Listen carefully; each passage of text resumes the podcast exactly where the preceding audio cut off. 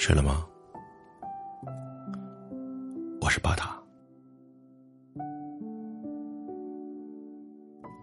有时候，我们急着挣脱了束缚，去了解世界，去发现，其实对于自己，我们尚且知之甚少。比如，愤怒这件事。我们常常下班以后，莫名的跟家人发火，是因为一天的工作不顺心。原本谈判顺利的项目，客户突然反悔。出门，无缘由的跟收停车费的老大爷发火，因为今天的股票一路飘绿。急于找一个人发泄心中的不悦。还有，原本要好的朋友，跟你讲她的男朋友送的礼物是如何的贴心，你瞬间暴怒，因为同一天，你的男朋友跟你提了分手。这些愤怒，显然是由 A 点而起，却在 B 点爆发。尽管过程略显迂回。你尚能辨别清楚，怒火从何而来，而更多的时候，愤怒远比你想象的要复杂的多。我的来访者乔曾经讲过这样一个小故事：某一天，乔约好友逛街，想买一条夏天穿的连衣裙。却在裙子颜色的选择上与朋友起了冲突。朋友建议他选黄色，理由听起来很充分，因为黄色显得皮肤亮，而且黄色这款看起来更显瘦。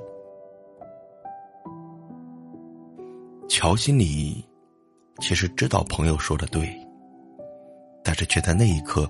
不知道哪里来了无名火，就冲着朋友吼了过去。谁要听你的意见了？我就喜欢粉红色，我为什么什么都得听你的？随后，抓起了粉红色的裙子，就付了账。朋友自然也会被这突明突然的火气弄得莫名其妙。原本愉悦的周末聚会。变得尴尬至极。乔买了粉色的裙子，却越看越不顺眼。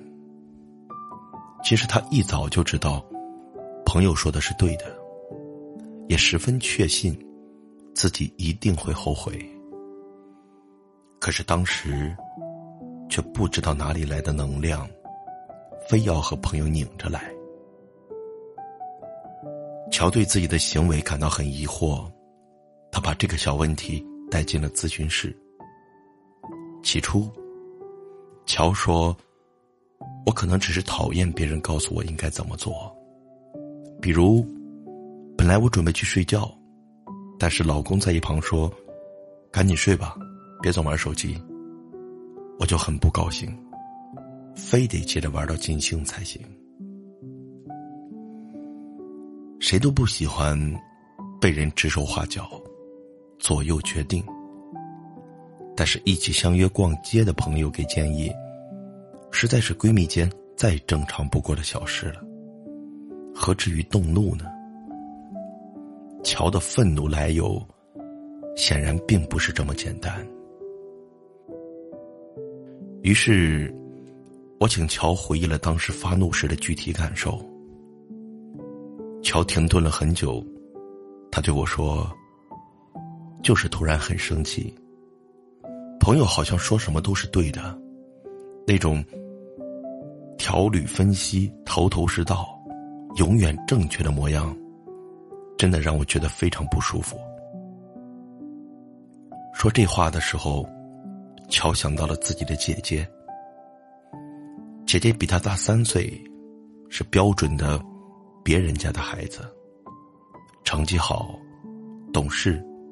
稳重，还会帮家长去分担家务，会帮老师承担着管理同学的责任。从小到大，乔在姐姐的保护下，也活在姐姐绚烂的阴影下。小时候家里条件不好，妈妈就只给姐姐买新衣服、新玩具，而自己只能用姐姐用过的。在家里，妈妈会说：“你要听姐姐的话。”在学校里，老师会说。你要向你姐姐学习，这是乔的记忆里挥之不去的两句话。一开始，乔并不在意，觉得有个贴心而且优秀的姐姐照顾，这是无限的幸福的事情。可是慢慢的，乔长大了，开始有了自己的想法。便越发的不喜欢有这样一个全能的姐姐。初中的时候，有男生给乔写情书，被姐姐无意中看到了，姐姐便背着他找那个男生谈了话，并且狠狠的批评了那个男生，说不希望以后影响乔的学习。后来，这件事在班里面传开了，班上男生们。都不太敢跟乔说话，因为这件事，乔的初中生活过得异常孤单。高中分文理科的时候，乔喜欢写文字，他想选文科，而姐姐便一条一条的摆出了文科的诸多劣势。那个时候，姐姐已经考取了一所重点大学，说话底气十足。父母自然也会听姐姐的，无奈，乔最终选了理科。我问乔：“在你姐姐面前，你是怎样的感觉？”乔说：“有被保护的幸福，但更多的时候，感到弱小、无力，似乎自己什么都做不好。”说到这里，乔恍然大悟。这与那天自己在朋友面前的感觉是何其的相似。乔在姐姐面前那种无能为力的感觉，被唤醒，让他瞬间感到了愤怒。我们的生命隐藏着太多的秘密，有的埋藏太深，连自己都不曾察觉。但隐藏，不不代表它会消失。它会在某时某刻，被特定的人、特定的事唤醒，仿佛扳机扣响，记忆连同感受一触即发。办公室的同事，他们在争吵，这明明不关你的事儿。你却比谁都生气，怒吼着，叫他们停止。因为他唤起了你小时候，父母常常争吵的记忆。刚刚认识的男性朋友，他对你温柔备至，你却充满了防御和厌弃。因为曾经也有这么一个对你好的人，却伤你最深。朋友只是找你帮个忙。你却又气又恼，因为曾经，你是家里最容易被忽略的孩子，所有的琐事，却都由你承担。愤怒，很多时候是了解自己的一扇窗。快乐可以伪装，孤独、焦虑，也可以被粉饰，唯有愤怒。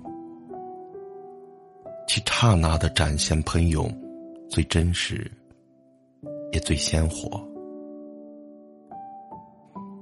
我们常常希望控制愤怒，改变愤怒，但是控制的前提是了解，珍惜愤怒的时刻，珍惜这一份不加掩饰的真实，从自己的愤怒情绪出发，更深入的了解自己，去找到你愤怒的根源，才有机会从最深处去改变你的愤怒。